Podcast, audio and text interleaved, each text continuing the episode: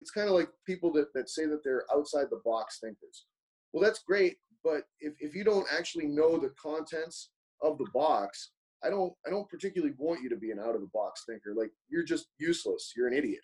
Um, if you strongly understand the dogma around a topic, now I'm interested in you.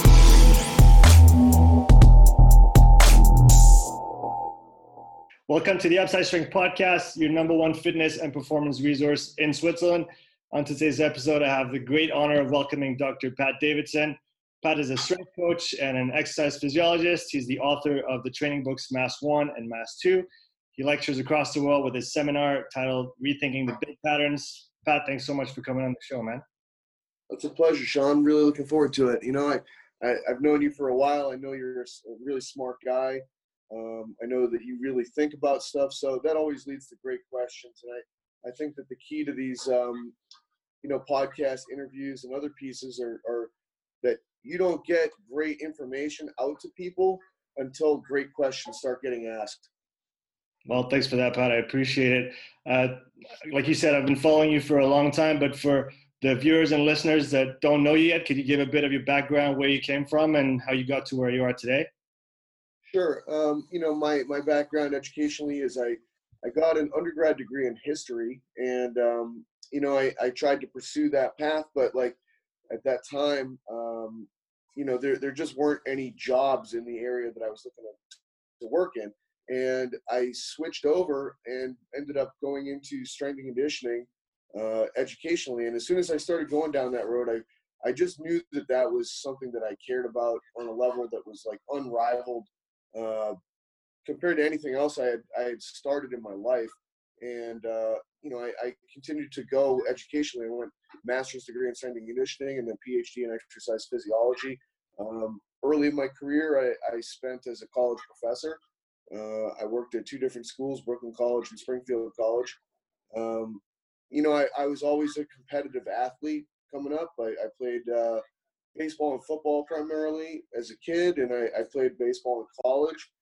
But um, you know, I kind of got back into into sports again, competing as I was a professor too. I, I got into um, strongman when I was when I was a professor at Springfield College, and uh, competed with a competed and coached a team that was that was at Springfield College. We had Team Iron Sports, and uh, you know most of the guys were were um, were strongman athletes, but we also had bodybuilders and uh, power lifters and weightlifters and CrossFit athletes. But um, yeah, I uh, I, competed in that in strongman while I was there, and and myself and, and a number of other guys uh, did did very very well. And we still have a few guys that that from that time period that are competing and, and really crushing it. So uh, yeah, I mean, it, I've always felt the need to train hard uh, as a person, as as someone that that remains athletic and competitive, so that you know the knowledge is like if I don't have a reason to try to pursue knowledge, I'm, I'm not going to pursue it. Like I'm not going to pursue it just because. Like I've always wondered about people that are in the performance field and the fitness field that like don't really work out or train you know i'm like well why are you in this i don't i don't understand the motive but um you know, I, I, even even now I I try to train as if I'm about to go into the NFL Combine or something. You know, like uh, it always has to be present. But yeah, so I, I, would just say that that I am definitely somebody that that loves the education part. I love to coach and learn and teach and write and all that sort of stuff. But also, really, I love to train. I love to feel as though I'm competing with myself and against other people physically and and I feel like that's that's got to be there for me to be able to continue to do this the way that I want to. What's uh, what's some of the metrics or some of the goals that you're chasing right now for yourself, if you have any? Yeah, so I guess that really like it, it's almost like I've I, I, like a lot of the the fitness based sports, but I, I don't love any of them, and and I felt like something's been missing, quite honestly, for forever. So it's almost like I'm just trying to make my own at this point, which is going to be based off of uh, technology that is actually capable of, of scoring work and power on resistance training and and and really you know I mean we're all kind of in the midst of, of the coronavirus uh, lockdown globally. But um, you know, it's it's right like right before that that kind of happened. Um, you know, I was just finishing up the beta version with the team that I'm involved with for for being able to to track mechanical work and, and power throughout a, a, a you know a set, a workout, everything that you do resistance training wise um, on the equipment that we've got at, at Hype Gym can be evaluated and tracked and scored and you know uh, kept over time for comparison purposes. So I think that there's a million things that we are going to be able to do with this technology. It really just started, but we can already see how effective it is in terms of uh, changing people's behaviors for the better. But I, I, think that we could probably make a sport out of it that would be similar to CrossFit, but a hell of a lot more fair because I don't think that we'd ever see a really tall athlete win in the current version of the CrossFit games. And I think that they're probably being penalized um, just simply for being taller and having to move objects further. But if you, you know, like, it, no, like taller athletes don't get penalized in the marathon they don't have to run a further distance because they have longer legs. It's it's literally based upon uh, mechanical work for other sports, and resistance training is somehow uh, different in a lot of ways. It's it's not as standard as what people think it is, and and I'm a big believer in actual like standardization and fairness and objective measurements. And I think that this is the closest thing that's that's exists for that. Well, I think it is that. I don't think it's the closest thing. I think it literally is objective evaluation of physiological output when it comes to loads. I think it's fascinating because for me, what resonates is that those machines that you're using, the from the Keiser brand, if I'm correct, um, yep. what comes to mind for me is the rower because I rode a lot, and it's like the monitor on the rower. You get instant feedback on every stroke, you know yeah. your pace you know you can even have the app next to it. And that, i don't know if you've seen it before the ErgData app. And you see your your drive length on every stroke. You see your power output on every, the force everything.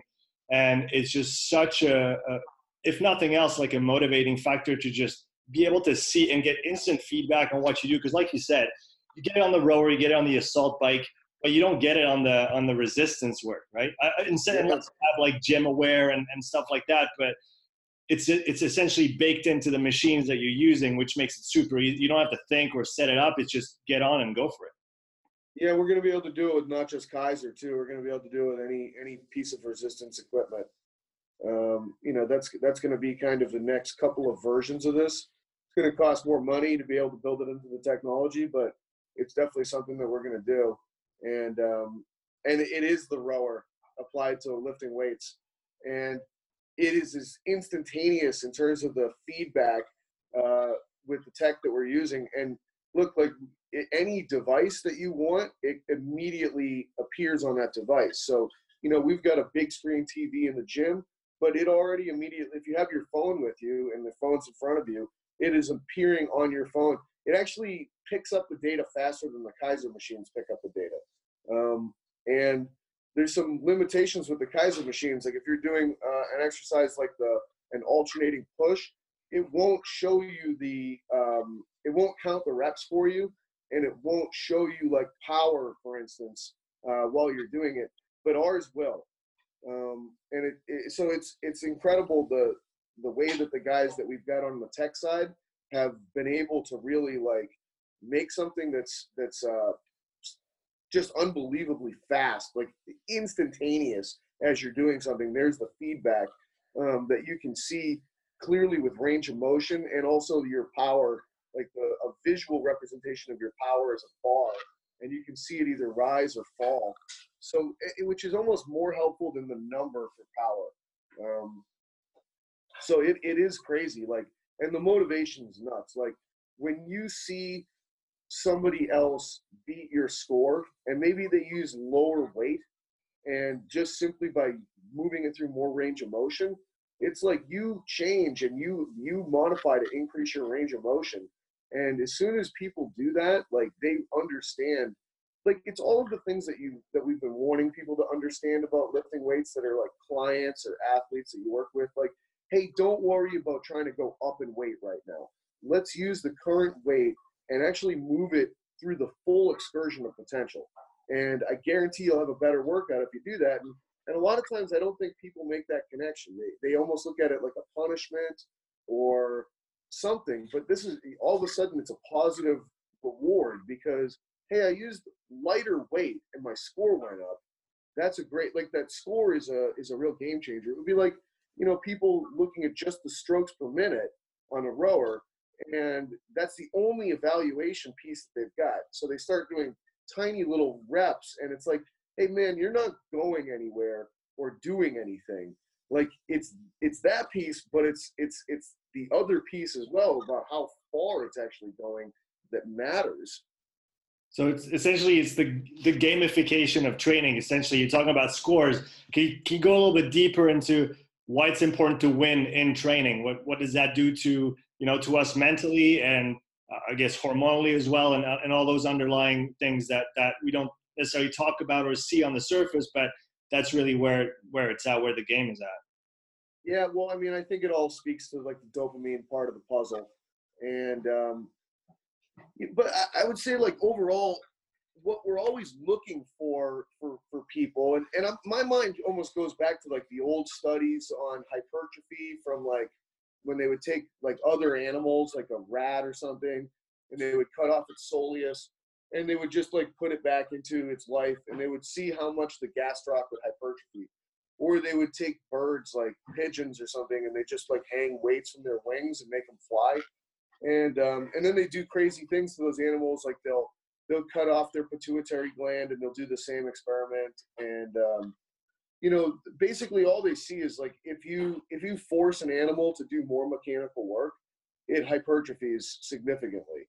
And it's almost like yeah there's a little bit more if you give it a pituitary gland and, and you know you allow or, or you know you let it keep in its like um, you know insulin producing beta cells. But it's it's kind of like man if something just simply does more work with loading it's going to grow like that's the that's the driver. Um, you know, throw out things like tempo, throw out things, whatever it is. That, like it is more work with more load that makes things grow.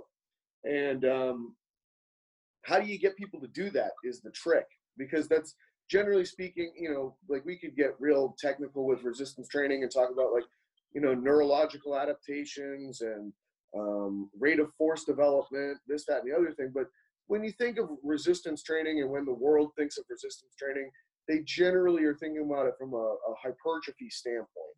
And oh, I would say almost any other variable though is it's like if, if you're able to hit a specific type of, of workload, like specific velocity, load, uh, and duration zone, you're going to drive a very specific kind of adaptation you know but if you do more of that specific work you're going to get a bigger adaptation.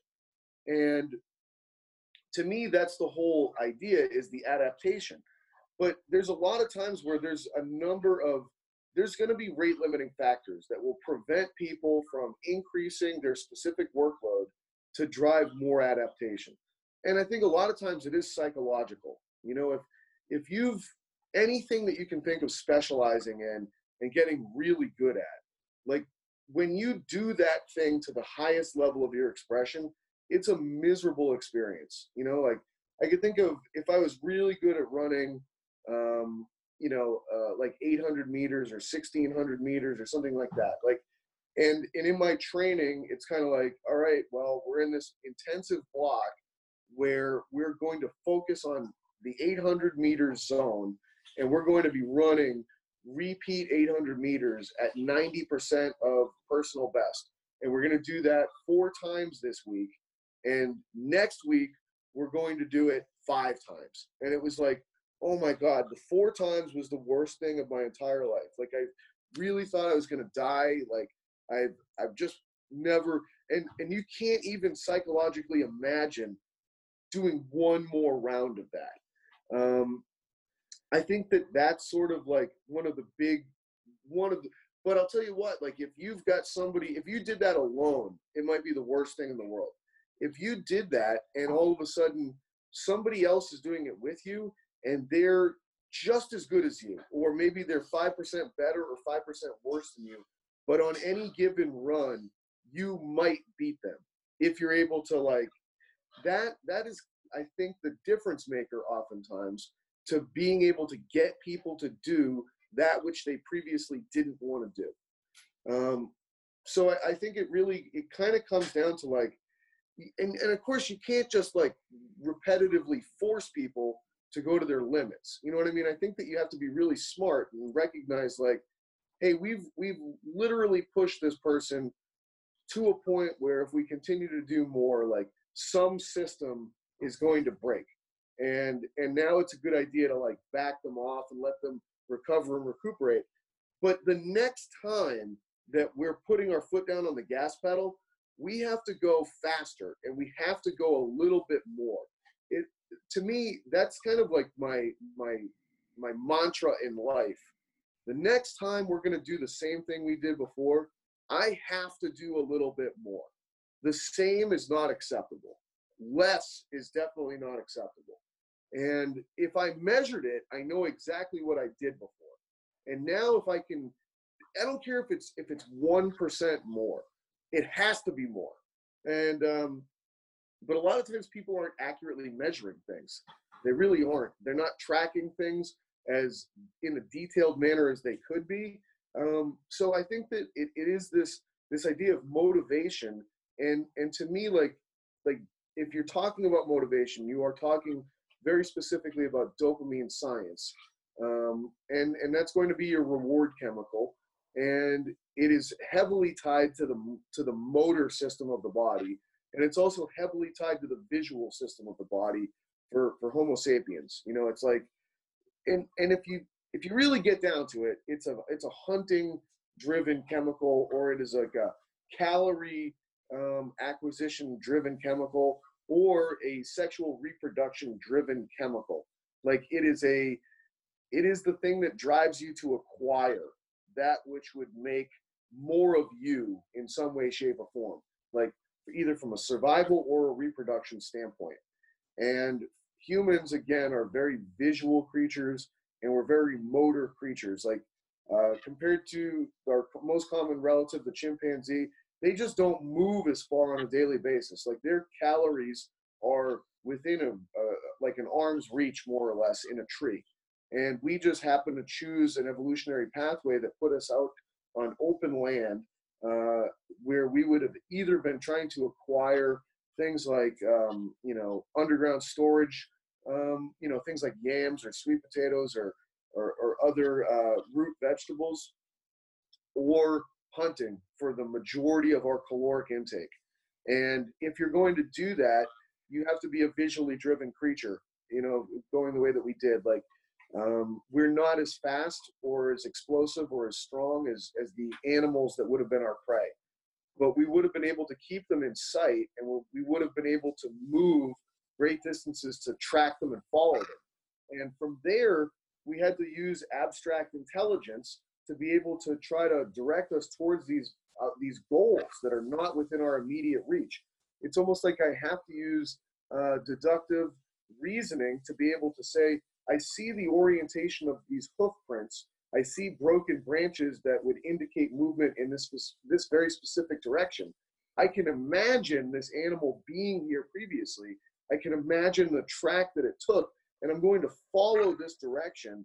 And if you do, you'll eventually see that animal again. And you'll be able to, to know that if you put in a little bit more effort right now, you'll be able to get closer. And it's a persistence hunting method that we use. Like, we're not going to be as fast in the sprint as a zebra. We're not going to be able to overtake it physically. I'm not going to tackle it and wrestle it down like a lion. But what I can do is I can wear it down eventually over the course of a couple of hours. And but that's a psychological game. That's a motivation game. If I just try a little harder, I can make this animal run and get tired. And if it gets tired, it's going to fall over. It's almost like I think in in sports, some of the, you know, like David Goggins, the um the the you know the the author and uh, Navy SEAL, like you know, he he talks about taking people's souls in endurance sports and and being able to like break people. Like you know break his drill instructors in in going through boot camp and stuff like that and and i agree like i think that's a great feeling when you know you've just worn someone down and broken them because you're willing to continue on and go through difficulties and overcome and like there's nothing that can psychologically break you uh, and then you prove it and and you're able to to watch someone else wither in front of you as you kind of then go by them. Like it's an amazingly rewarding feeling and i think it is intimately tied to our evolutionary histories as these locomotion endurance like hunting machines. Do you, do you think that's uh, to stick with the with the motivation piece go a bit of a, to go a little bit on a tangent do you think that's one of the things that crossfit got right in terms of the competition aspect the group aspect the motivation aspect the quantifying aspect uh, yet not always the same thing over and over again because you might do especially for big beginners and intermediate because with advanced athletes it gets complicated with the programming and incremental progress. But for beginners you can probably set up some random iteration of like a month of training and redo the same month of training on the back end of that first one and you'll see improvements on pretty much all the metrics. Is do you think that's one of the good things that they they kind of brought to the table?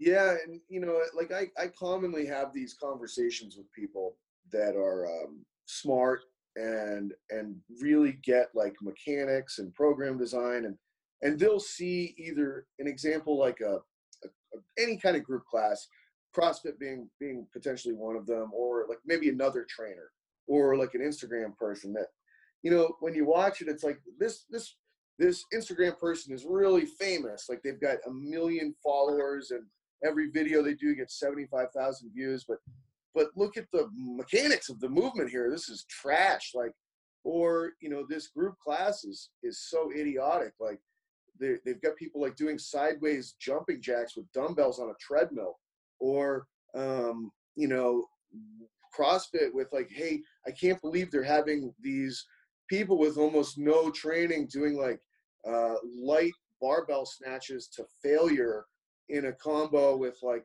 you know doing an assault bike. And it's like yeah no i totally get it. Like I, it drives me drives me out of my mind too. There's it's frustrating to watch these choices being made and the execution being what it is. But there has to be something that you can learn from it because like nothing that is popular is popular by mistake. There's something about it that is driving people towards it. And and like if you can't pick up what that is then you're missing a really valuable lesson that you could potentially apply to yourself. And i do think that that um we are tribal animals. Like I'm always thinking like, what is the what is a hierarchy in my mind of variables that I can create that actually points out to me what is the most important possible thing, what is the lead, like all of these things in this list matter.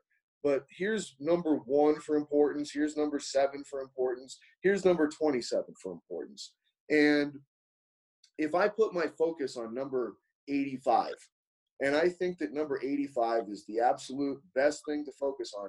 Well, I'm probably not going to impact as many people as I think I'm going to. I'm missing actually the relevance and the importance of the hierarchy of what actually would drive uh, a, a large number of people towards me to want to be involved with what I'm putting out there. And, and I'm not saying I know what this list is. I'd love to know what this list is. But I do think that the, like from our evolutionary past, like the tribal elements that we crave, if you can provide that to people, you're probably using one of the most important pieces on this list. Everybody wants to feel like they're part of a group. Everyone wants to feel like they're part of a mission.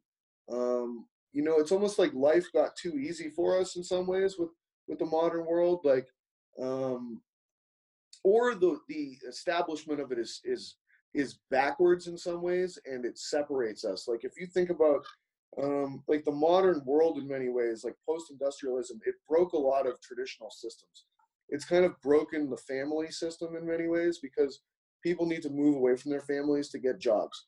It's broken churches in a lot of ways because you don't seek advice anymore from like your priest. You would seek it from your iphone. Um, you know you don't you you have to show up at a very specific time typically for most jobs and look like things are changing in the modern world. We're to probably see a lot of changes take place uh, from from this virus and in the way that we're going to see more people are able to work from home and get the same amount of actual work done as if they went to an on-site place.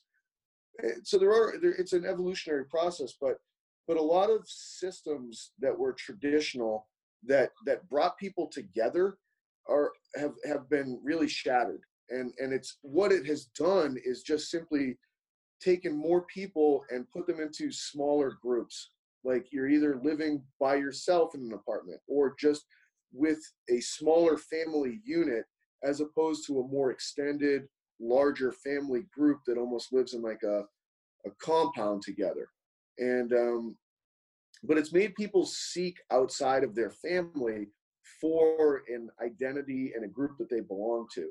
And I think that that you know that's probably the biggest thing that CrossFit has done. They they combined an element of like we're working together as a group towards this really difficult physical challenge that has been presented to you right now.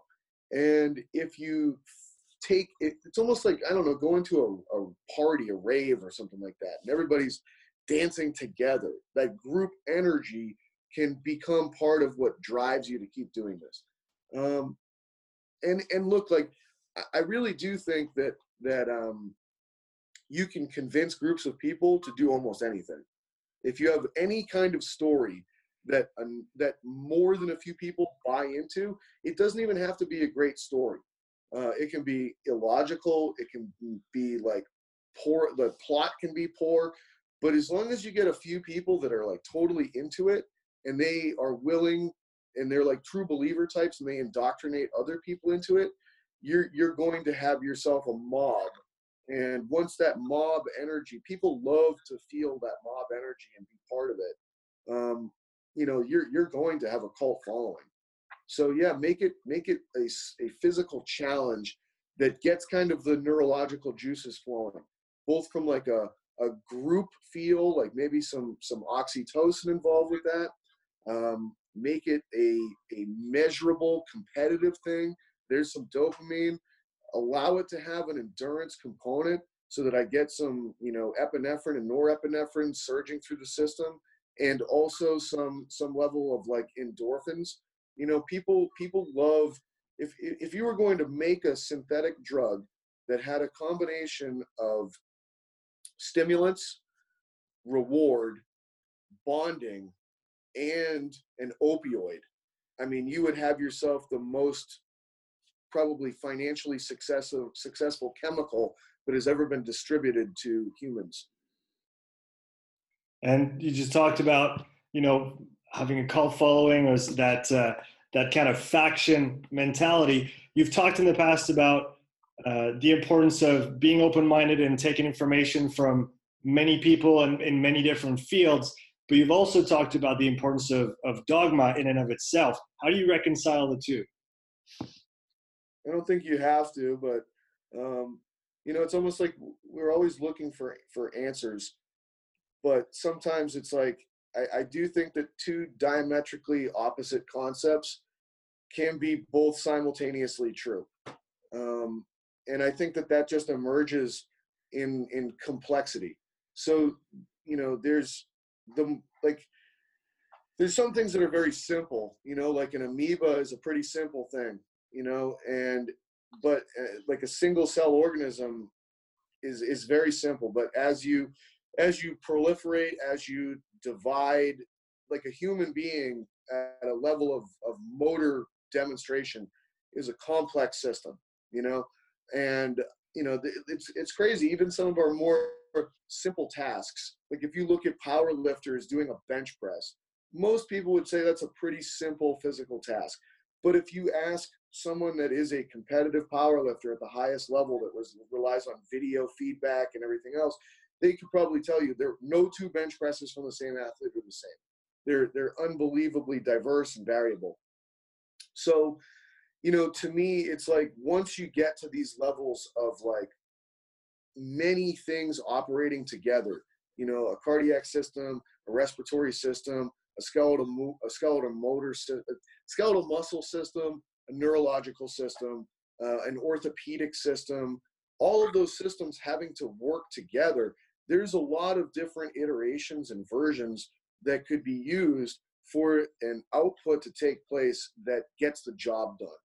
Uh, and and if you think that there's only one way, like I, I oftentimes I'm like, what are you kidding? Like there's even the same athlete who's the most technically proficient is going to use a different strategy every single time they do a, something that looks very simple.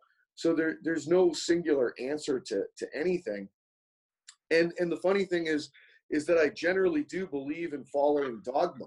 You know, I think that dogma is usually sort of like when you arrive at something that's that that is dogmatic, it's almost like the middle road that uh, has been it's taken a long time to arrive at this place, and it's usually like the input from various you know governing bodies and scientific organizations that lead to you know like even in in um, the, the central dogma theory that emerged from the work of Watson and Crick, like we're going to have like biological organisms operating from the level of DNA leading to RNA leading to protein.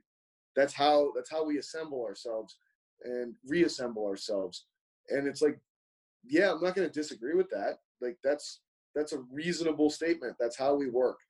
Um, but where I think I think you just have to simply if you don't under like it's kind of like people that, that say that they're outside the box thinkers well that's great but if, if you don't actually know the contents of the box i don't i don't particularly want you to be an out of the box thinker like you're just useless you're an idiot um, if you strongly understand the dogma around a topic now i'm interested in you. If you're actually talking about something that is non-dogmatic. Like if you say well listen I, here's how we think this thing works. We're pretty sure that this is the, the the concept of of what we're talking about how it works and these are all the pieces. But i think that what we are not considering is maybe the input coming from here. Now you're actually someone with a really good opinion uh, not all opinions and information are created equal you know, I, I think just be like the world has shifted in a lot of ways that's that's kind of idiotic. You know, there's there are plenty of stupid people that play that share plenty of stupid thoughts in the world that get really upset when you tell them that their information is is not particularly worthwhile to listen to. They're like it's just as worthwhile as anyone else's, and it's like no, it's it's really not. Like some people's information and opinions have been earned over time from education, from work, from discipline, from practice, from experience. And and that's those are the those are the opinions and information that I'm interested in hearing on the topics that they have command of. Um, and when those individuals are willing and able to think about what might go against the dogma, now it's the most interesting possible thing that you could listen to. So, from an argument standpoint, essentially, if you if you can strongman the dogma, strongman the argument of the dogma, now you've earned the right to to go against it. Correct. And going a little further into into the topic of acquiring information, you were one of the first people that pushed me to read far outside of of training books although they are very important obviously you need to know need to know the, the foundation and the basics of the field that we're in but um, what's the difference between just consuming information and actually integrating it and how do you do that?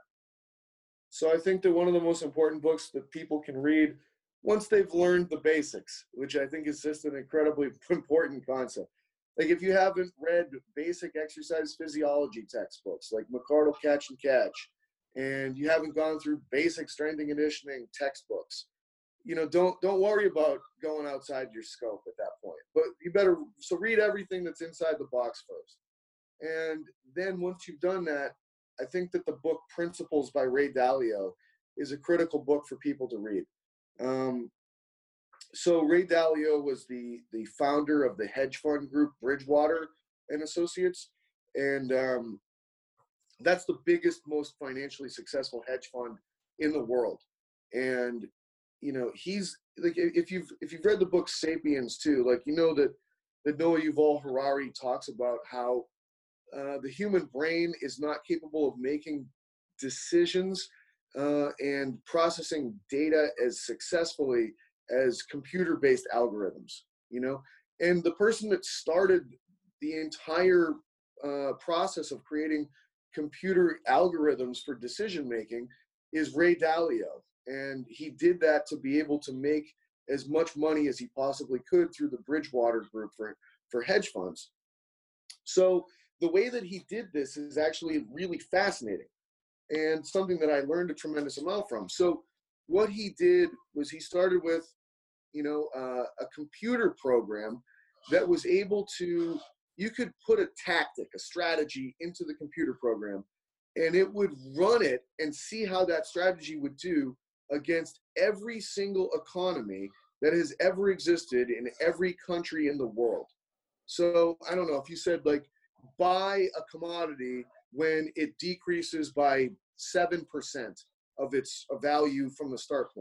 And you ran that strategy against the history of the world's economy, you could see how it did. Like you'd be like, oh my God, this boomed in a, every single occasion. And, and that be, could become a principle that you now have in your modern approach to finance. Like every time our computer, our computer is set, it is reading every commodity in the world. And anytime any of those things decreases by 7%, we're going to immediately buy maximum number of shares of that thing.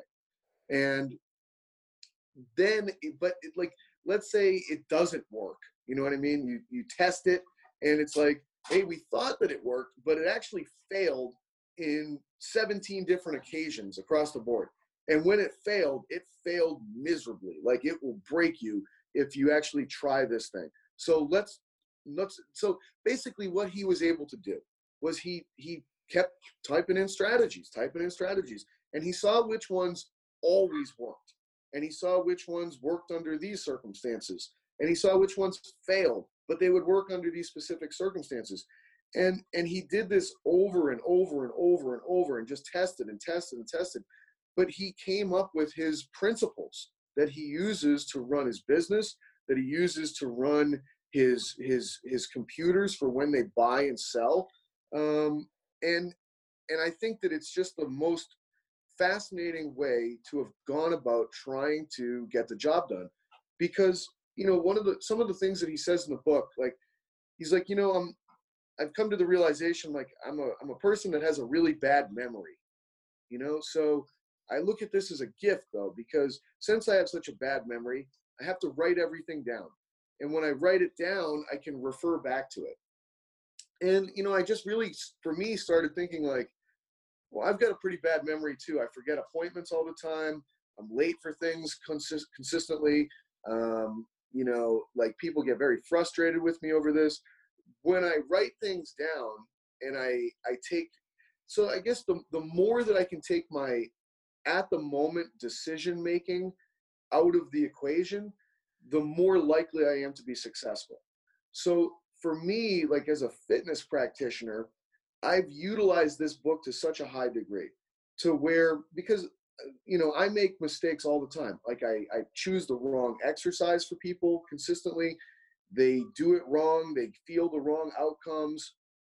You know, it's it's it was a poor choice and then other times there's like clearly good choices like man this this exercise looks great this the way that the, the movement looks is is phenomenal and the way that the response is happening for the individual is great.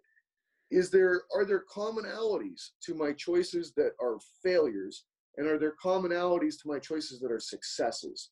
And and i've you know i've just kept a list going and i've narrowed it down to 10 things that are principles for me that tend if i if i stick to those principles then the outcome from the person i'm working for is it tends to be appropriate and when i'm seeing failures in a in the performance of a drill i typically look at the drill and, and refer back to my principles and i say oh I, I violated like six of the ten principles no wonder this particular drill is is not working properly at this point in time and it's also something that I try to apply. Like you know, I I have my lists of of progressions, like what exercise is the first exercise for this category of fitness to start with, and what should be two, three, four, five, and the the order of those things is based on those principles and how they should play themselves out.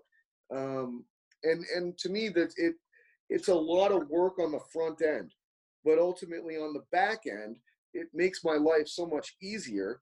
And the degree, the the the number of successes, the likelihood of success, and the ease of getting that success is so much higher and greater on the back end. So if if not for reading outside of my direct scope, if I wasn't reading a book on the principles that a hedge fund manager created to become the world's wealthiest hedge fund owner, I never would have appreciated uh, the power of of trying to make like a logic tree or an algorithm code for determining what should be the place that you start different extra like and across the board all exercises that you could possibly think of. There are principles that can apply to all of them. And if i nail the principle properly i win on the back end. So it, it that that to me is a like that's been maybe the most important book i've read in the last three or four years. Uh, is it fair to say that that idea of finding the right principles and the kind of the common denominators to to all things is that what led you to creating the the rethinking the big patterns and and kind of categorizing into into planes and stances and patterns? Was that kind of the, the process? That's exactly it. You know it's like ray dalio talks about like you know when you're trying to evaluate all of the things that could influence the stock market there's there's um there's billions of things you know? But but once you have this like a categorical mind and you've created a, a, methodology for how to categorize things you realize that like when you're looking at something now it's just another one of those is kind of how he refers to it as. And to me it's like that's what we're looking at with exercise like i i feel like the the categories that that I have within rethinking the big patterns, it can literally, if you look at any movement that is happening in front of you, training wise, you realize, oh, that's another one of those. Okay, it's not this unique, special thing that like this person just invented. It's just another one of those. And when I'm really looking at it, like it's so it, it's like I, I, try to think of like things that are ridiculous movements you know like when i see someone and and look like i, I called this rethinking the big patterns. I, it's not the small patterns. I think that there's plenty of, of smaller patterns. And when i think about what those are those would be like more single joint isolation types of things. Um, you know like calf raises would be a small pattern. Bicep curls would be a small pattern. Those are all great things but I, I also would think that like something like a battle rope that's just elbow flexion and extension. It's a small pattern. Um, so you know, you think about like um, the, like some of these ridiculous things, like people doing burpees and hopping up to battle ropes. Like I'm just thinking about things that are likely to be seen on Instagram that are filmed well and that have some level of like you know uh, enormous viewership. And it's like, well, what what is this drill? Because it just looks exotic but it's probably like, you know, a, what's a burpee? It's kind of like a knee dominant thing on the way down, and you kick back, and now you're in sort of a core thorax position, and then you kick back in, which was, I guess, some kind of a, you know, a small pattern in some ways. But then you stand back up, which is knee dominant, and then you're in elbow flexion and extension. It's really just like a mishmash of a couple of small patterns. And, and if I was looking at the knee dominant, it's kind of like low load, high velocity, short duration. Uh, you know, what adaptation took place from that? Well, probably very little. You know, like from a tissue perspective, none probably. Um, from a cardiac, like like there's there's other choices where if you think about what you're trying to accomplish, would make so much more sense than this activity. But and that but I'm trying to get at is that there is no particular activity that's all that special. You know, it's not like whatever the hell that was is going to drive this this magical adaptation that's going to turn your body into this thing that's going to look great on like you know the beach somewhere where you're going to impress people with your your physique that was created from this particular exotic drill. That's just not how it works. Like if you're able to have drills that that actually focus and target uh, very specific tissues and physiological systems and you accumulate more work within those target tissues and target systems, you're going to increase the likelihood for you to experience the adaptations that lead you to, to new structural and functional demonstrations of your own body. Um, but you have to actually be very good at mathematically increasing those specific workloads over time.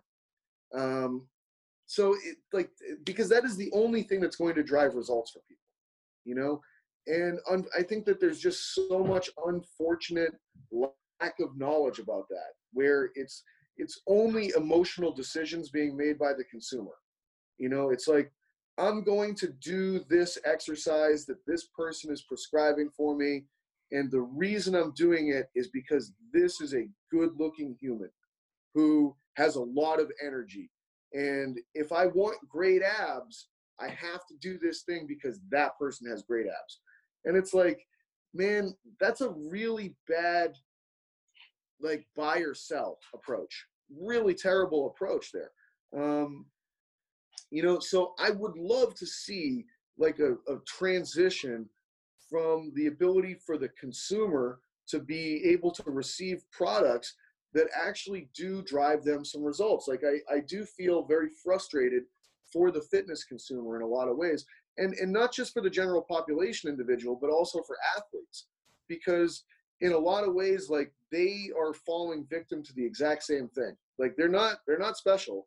Like if you watch the majority of, of athletes train it's like the same crap that you see the general population do. Um, so it i would you know as much as i have selfish motivations of like yeah of course i want to make money. I want to be known like I legitimately want to see a world that is given a better fitness product overall and a better way to be able to think about fitness and and what actually is the the primary principles and concepts that govern what's going to happen to their bodies. Like give people a little bit more ownership over over their bodies because and and look i think we're seeing it now man like the, if the world had a, a bunch of healthy bodies, like very healthy, strong, like bodies, like this would not be as much of a global pandemic as it is.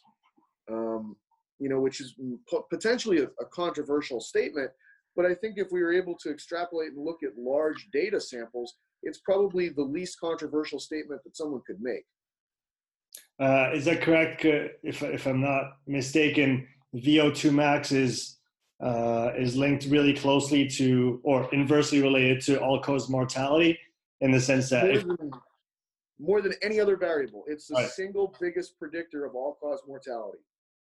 So and it only needs to be above a certain threshold level. It doesn't need to be, you know, you don't have to have 80 uh, mLs per kg per minute. It, I think it's it's it's reasonable. It's like if you're like mid 30s, you're you're you are fine.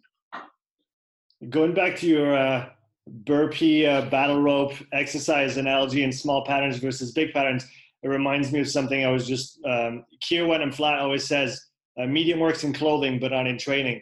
It's almost like those little patterns are in the middle, but what we're seeking is the adaptations that can only come from maximal outputs, which the big patterns are going to provide us with, whether it's a sprint, whether it's a heavy back squat, a heavy bench press, and all these maximal, maximal outputs are going to make the quote unquote operational uh, practice or training much easier. And that's kind of the, the adaptation shows itself in the middle, but it, it's, it's made up here kind of thing. Yeah. You know, I think that the, the smartest, the smartest analysis of this is actually coming from Mike Israetel.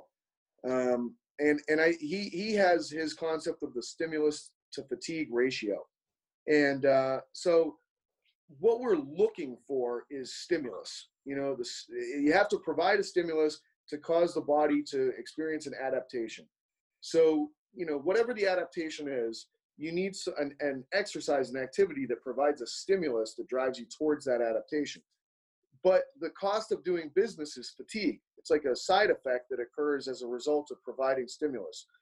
But what you're looking to find are the exercises that provide the greatest amount of stimulus to drive you towards your adaptation with the least amount of fatigue associated with it.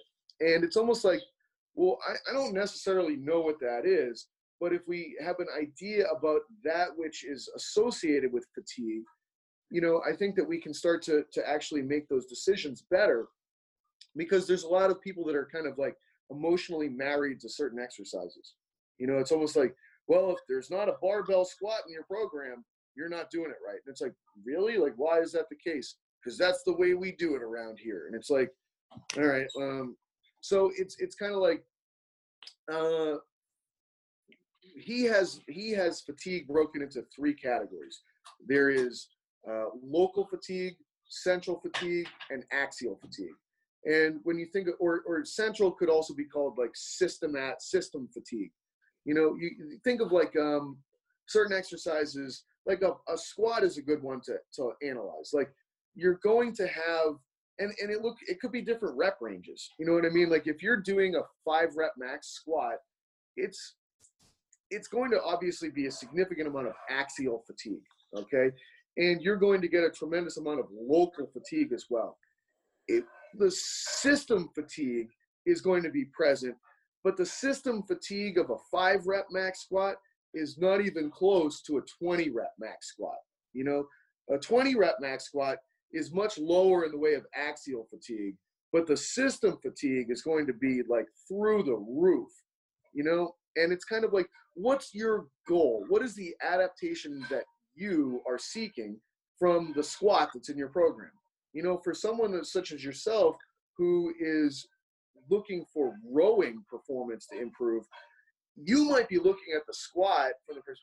You might be saying to yourself, "I want to do squat variations that limit axial fatigue. I don't need my axial skeleton necessarily to take a pounding from this. It's not going to lead to performance improvements for me. Maybe your rate limiting factor is the amount of leg drive that you're getting from the rower. Maybe it's the system is dying on some metabolic level. I don't know. I haven't really experienced you your training and, and where you're at and, and what, what factors might be the, the big pressing ones. But essentially, if you understand the different things that can fatigue, what and what kind of fatigue you're looking to avoid, then you can drive your stimulus with exercise selection, exercise rep ranges, exercise set numbers that that provide a, a, limitation of the inappropriate kinds of fatigue that you don't need to put into your life. You know, it's I think it's almost easier with a bodybuilder because it's just like when you think about bodybuilding, it's literally just like the the training is there to try to drive as much hypertrophy as possible. And that's it. There's no other variable that needs to be taken into consideration from a scientific perspective, I think that's why some of the great scientific minds in sports science gravitate towards bodybuilding because you can actually it's it's just one there's one variable that you're after hypertrophy you don't have to worry about rate of force development and repeatability and other like what grows tissue. And it's local fatigue that you're chasing basically. Like it doesn't matter how much you can deadlift it matters how big your hamstrings are. You want to limit axial fatigue if you can if you can do that. You don't need to drive your system fatigue through the roof. You know if you can find an an exercise maybe it's a 45 degree back raise that limits system fatigue limits axial fatigue but the biomechanics for your body just absolutely your hamstrings and you are experiencing almost exclusively axial or system local fatigue at the level of the hamstrings with fairly minimum load and your hamstrings are growing over time. Like there's our winner. Why would i deadlift? Why would i do good mornings when this thing is getting the job done on a on from the from the adaptation I'm seeking. It's accomplishing this with the least amount of unwanted fatigue being associated with the effort. You know, so it's trickier, I think, when you get into sports that involve more complexity, you know, but at the same time, it helps frame your choices for you in a much more logical kind of presentation as opposed to uh, everyone's going to barbell squat. Okay. so in that uh, kind of best bang for your buck exercises selection uh, method, let's call it, what are on the opposite end of the spectrum for you? What are absolute waste of time exercises that you see a lot of people still do? Well, it's almost like, you know, I, I think, let's say like, uh, I, I think that there's almost no populations that benefit from things like uh, a super heavy rack pull, for instance, from the perspective of like, you know, and, and there's people like, no, that's not the case. You know, like if you look at, at like the, the evidence on what happens to, you know, vertical jump height from athletes doing these like, you know, maximal isometrics and stuff like that. I'm like, yeah, I totally get it. But I've seen a lot of people ruin their careers by trying to lift low. Like when I think about like what's a danger, what's a red flag for danger for an individual, it's probably load. Like when load reaches really excessively high, scary levels, that's when I start getting very afraid for what's going on with that athlete from an injury potential perspective. So I always say to myself, like, I, I probably want to use any kind of exercise that is going to be a constraint that limits load. Like I'm not going to choose an exercise that actually forces me to go with the only way that this exercise is going to be successful is if load goes through the roof. And because I it's like I, I'm like, yeah, we're we're looking at like the results that come from like, you know, the incorporation of this exercise. But how do we know that the incorporation of some other kinds of drills wouldn't have led to the same outcomes? Like I don't know what the overall program and training history and all this other stuff is but most of the people that I see, like the people that are really good at exercise, tend to be coaches themselves. They're the people that have like focused on it to such a high degree, like their their form is great, their training age is great, like they're at the point where they can use very advanced methods. The majority of athletes, even in sports that require a lot of training, like there's still a lot of low-hanging fruit that that's sitting there that's very low risk and that potentially doesn't require like so i just look at like a rack pull and i'm like well what's the upside of this? There's a lot of neurological drive. Like the the recruitment is going to be incredible for doing that particular exercise because the load is so high. But what is coming along for the ride? Axial fatigue through the roof. Like through the roof and what happens when i drive a bunch of axial fatigue into let's say I don't know, a high jumper or a triple jumper or a soccer player or a lacrosse player or somebody like that? Well, I'm not entirely sure, but I can picture a lot of scenarios that have a lot of downside to them. And a back injury for an athlete is potentially a huge problem. Like, you know, I, I can think of like Larry Bird's career was cut short uh, many years of his prime he missed so many minutes and so many games and so many years because of a chronic problem with his back. Um, if you are taking a multi-million dollar asset and somehow you drive a back injury into that person and you take away minutes and games and years from their career, like that's catastrophic, you know. Um, and there's probably so many other things that you could have done that would have provided the sorts of stimulus that you are looking for with avoidance of the fatigue that you absolutely want to stay away from at all costs. Um, and and like I, I, don't know, I just the the rack pull is just one of those ones that kind of like sits there for me because I just see all the people that have all the the goals that don't go along with a rack pull doing rack pulls. like why why are you doing this exercise? Well i'm looking to grow my traps or something like it's always like this this goal that makes no sense for the reason for for the exercise that i'm seeing I'm like, you, you could do so many other things that that would lead to that. Um, it's also like, well, we're doing this rack pull so that the athlete gets faster. And then you watch the way that the athlete runs, and you're like, why don't you just train the athlete to run better and have them run? Um, maybe that would help their running more than this rack pull. It's it's also like um, having competed in weightlifting. I feel like I can talk down on it a little bit if I want to.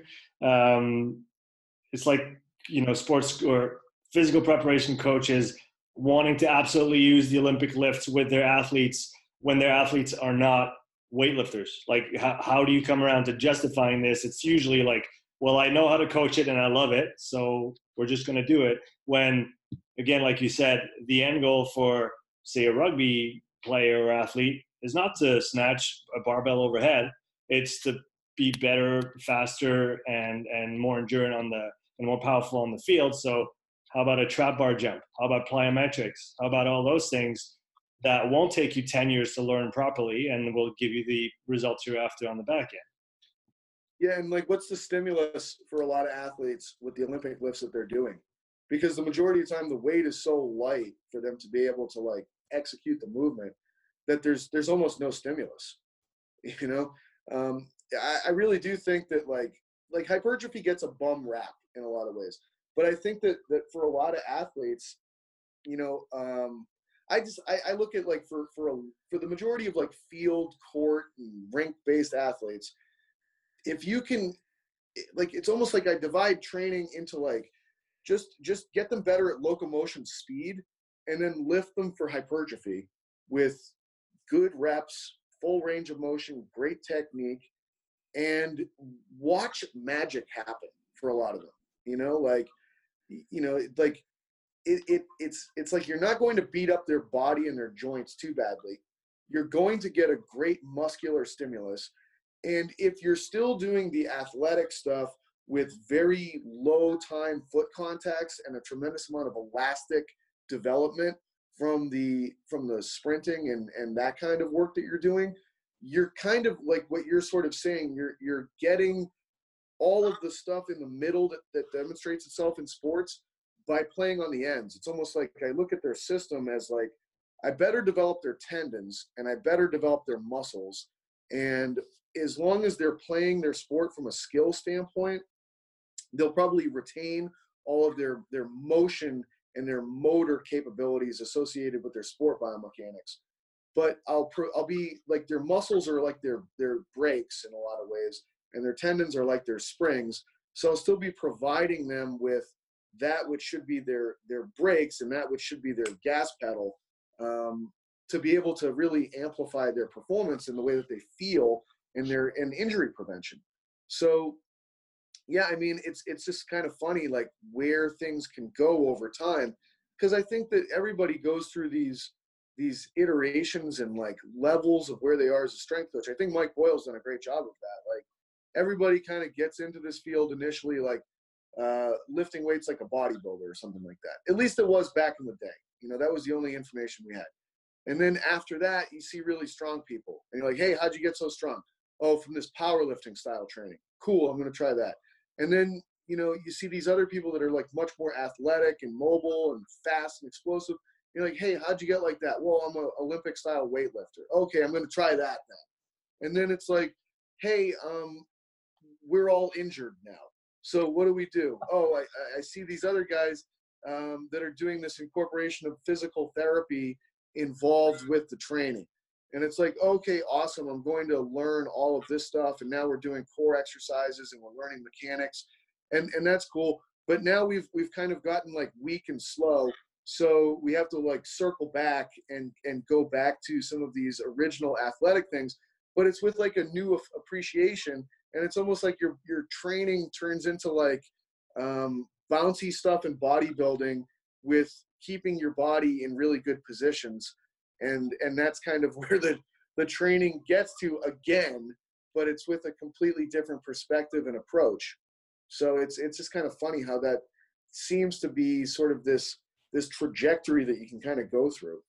Yeah it's it's it kind of all leads to what you were saying before. I like the the analogy of the tendons being the springs and the muscles being the brakes uh, it, it just maximal outputs on the very high force, very high speed, like a sprint, is going to develop that stiffness.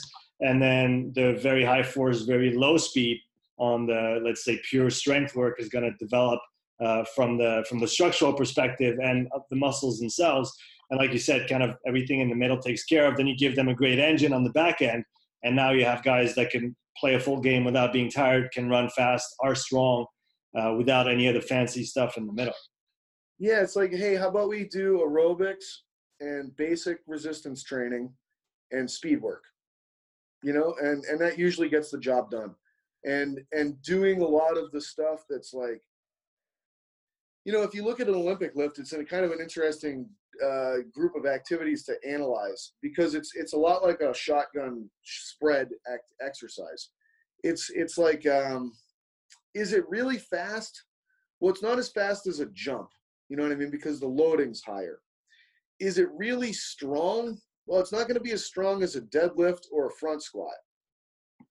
You know, is it like it's it's nothing that really reaches the far edges of like the physiological qualities that you would actually be shooting for. You know, it's like it's not as reactive as a plyometric drill. It's not as forceful as a you know like a, like I said a heavy squat or a heavy pull it's it's really just kind of in the middle when you really think about the activity. And and kind of what we've been getting at here is a lot of things that are on the edges are actually the thing that that provides what you're looking for in almost like a trickle down effect. But it's it's like you're not going to be able to accumulate enough volume with olympic lifts as your tool to be able to provide the stimulus for adaptations that you're generally looking for with resistance training. For non-Olympic lifting athletes. You know, it's like how many sets and reps are you going to do? Are you going to do four sets of 12 with these Olympic lifts with a weight that would actually be appropriate for driving these kinds of like no we're not going to do that and it's like well there's a million reasons why you're not going to do that but probably the biggest one would be like system and central fatigue like if you did a set of 12 with a weight that's like your 14 rep max for a clean and jerk, like may God have mercy upon your soul. Like you're going to be in a puddle and like begging for forgiveness for your sins by the end of that first set, and you're not going to be able to get through three more sets and then do other stuff after that. Like you're done. And what have you accomplished with your day? Like very little. You know, like the the overall mechanical work that you've done is is very small compared to if you put together a better program, you could have accumulated a, a much bigger amount of total work that drives way more adaptation. Uh, Pat, it's been absolutely great. I have one last question for you, and it's actually a quote from uh, Speed Trap that I just finished reading by Charlie Francis, and I wanted your opinion on it or your take on it. Uh, goes um, kind of goes towards symmetry and performance. Uh, so I'll just take a, a minute to read it. It's um, this was not to say that Ben's stride was technically perfect nor even symmetrical. As always, his left knee drifted out to the side with each driving step. It was Ben's most obvious physical anomaly, but it never impeded him and had resolved long before to ignore it. The human body adjusts to small idiosyncrasies, and you tamper with them at your peril. There are no style points. Uh, there are no style points to be won in sprinting. There's no sense in regimenting form if the result is a slower runner. So, from your perspective, when is it appropriate to correct uh, form when something doesn't look quite right, and when should you just leave it alone? Yeah, so I mean, people might jump on that and be like, but it, it, like if you look at Ben Johnson's sprinting form, it's beautiful. You know what I mean? Like anybody that looks at that would be like, wow, that's a, a, a beautiful running performance. It's not like Charlie Francis did no coaching of the way that he ran. You know what I mean? Like if you spend any time around Derek, like you're, you're going to realize like he, he coaches running. Like he, he uses great cues with athletes. He works on their, their form, their technique. Um, I'm hundred percent sure that, that, you know, Charlie and Derek were coaching Ben, you know what I mean? Like, but at a certain point, you just realize like, this is the way that this guy moves his leg for the, this leg moves that way and you know why like i'm not going to go above and beyond what we've already been doing. The technique is good enough.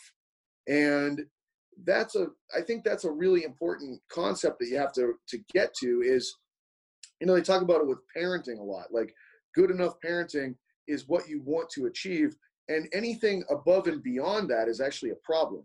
It's actually now worse that you tried to make it better. Um, because now you're you're making the person neurotic.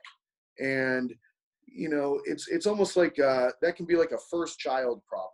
And then the the next children the parents are a little bit like they're they don't try as hard and the outcomes are better you know? And i think it's the same thing with exercise. Like at a certain point it's like you know that looks pretty good and the outcomes that we're looking for are happening. And if i try to go in here and kind of get very like nitty gritty like you're there's a difference between improving things that are clear and obvious problems and then picking the fly shit out of the pepper. You know, like at a certain point, you're going to be doing more harm than good. And and when that happens is a hard line to be able to reach. But I think that like, you know, you've got to be able to zoom out and just sort of like ask the question like, and again, I think that in, in a lot of ways the stimulus to fatigue ratio is a really good concept to follow. I think it's a great, great overall principle. And it's like well, when this person does this activity that would be creating the stimulus that we're looking for, like what's like some like there's fatigue and then there's also like injury and and pain, just pain driving problems. So number one, like, does this activity perform this way drive pain? If the answer to that is yes, then we, we we're gonna have to modify this thing. Like we're going to have to change it. So I think that's like a clear differentiator of like you know, if if the activities and the style of the activity is driving a pain response, the activity approach has to be changed, or we have to throw the activity out altogether. Now, the uh, like so that's one caveat. Another piece is just if you are seeing like the like things have to be improving. What is the variable that you're tracking that's that needs to go in a certain direction? if if it's stuck and it's not improving and it's stuck at a level that's not good enough then we have to change things to make it get better and that can be a gamble sometimes you know it's like look like I, what we've been doing is the approach that typically works and for whatever reason it's not working anymore. So why would we keep banging our head into the same wall to to because it's not working. Like we need to try something new some other approach and you know maybe it's changing the way that you move in this particular instance.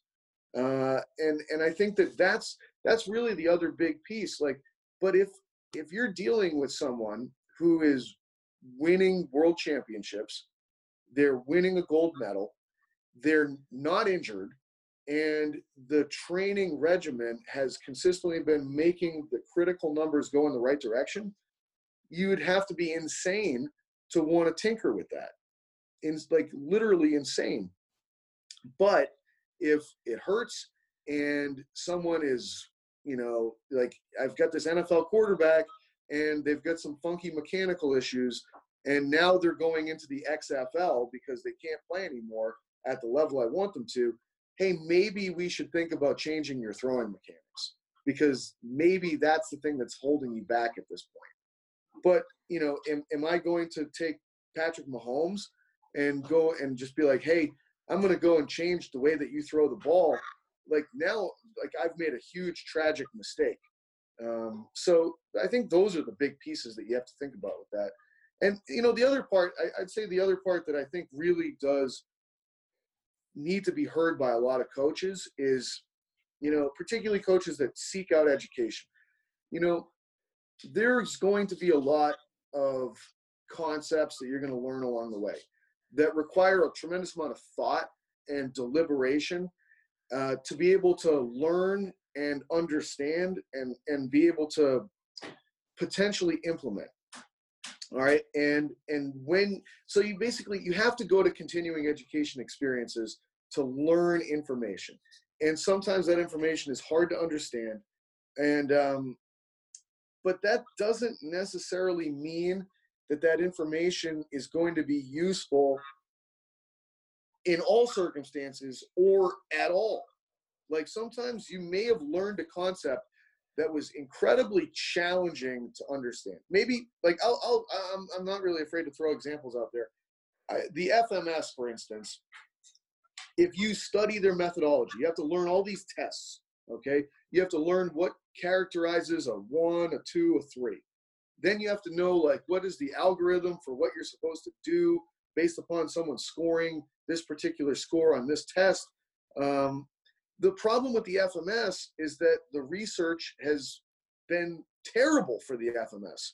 Like it's it basically is saying that the test doesn't measure anything. It's not associated with being able to predict injury outcomes. Uh, it's not associated with being able to tell you what should be and should not be included in someone's training regimen. The test itself is basically invalid. It's not worth doing. And that's going to be a tough pill for people to swallow that like paid money to go to that course and that put time into learning this system and have this emotional connection with it like i'm sorry but you got to be able to, to kind of move away it's like and, and i had to do the same thing i put a tremendous amount of time into learning that system and into learning all the approaches associated with it and it wasn't all a waste i took a lot of valuable information away from from what I learned from the people that put that together. But I also learned, you know what, this this particular test and the recommendations, they don't make sense. They don't actually add up. But so so I got to move on from it. I got to discard it, and I got to I got to be able to to um, to just know that that's the right thing to do. It's like breaking up in a relationship. It's like really hard to do, but at a certain point, you just have to do that uh, under certain circumstances. Is that so, sunken sunken cost fallacy? I mean, I think you you pushed me to read uh, Thinking Fast and Slow, and that said you yeah. invested so much in it that you don't want to just you don't want to let go of it, even though you know it's probably the right thing. But you've yeah, emotionally, financially, temporally, you've invested so much you just can't let go. Yep, but you you have to, you have to, you have to, you have to let it go. You got to walk away, and if you can do that in the right circumstances, you're always better off. But that emotional human heuristic brain does not want to. It's desperately clinging to hold on to this thing where it's like, man, if you just let this go and walk away, you're going to be so much better off. Well, Pat, it's been an absolute blast. Where can people find you on uh, social media? Uh, best place is on Instagram. Um, at at Dr. Pat Davidson on there. It's uh, Dr. Period Pat Davidson. Um, you can get links to everything that I've done through through the Instagram bio link. There's a link tree in there, so it takes you to all the different things.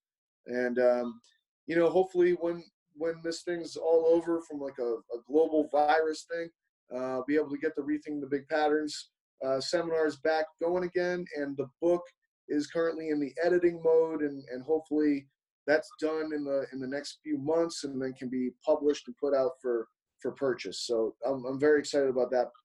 You know, being the next big thing that that that I put out for um, for content, because that's the that's to me the it's, it's not even close in terms of the work that I've done.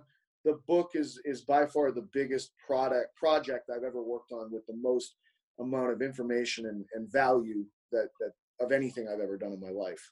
Well, make sure to, to let me know when it comes out, and we'll we'll pass it on to, to all the people that are that are interested in learning more. Thanks so much for your time today. Thank you, Sean. It's been a pleasure. Yeah, have a great day.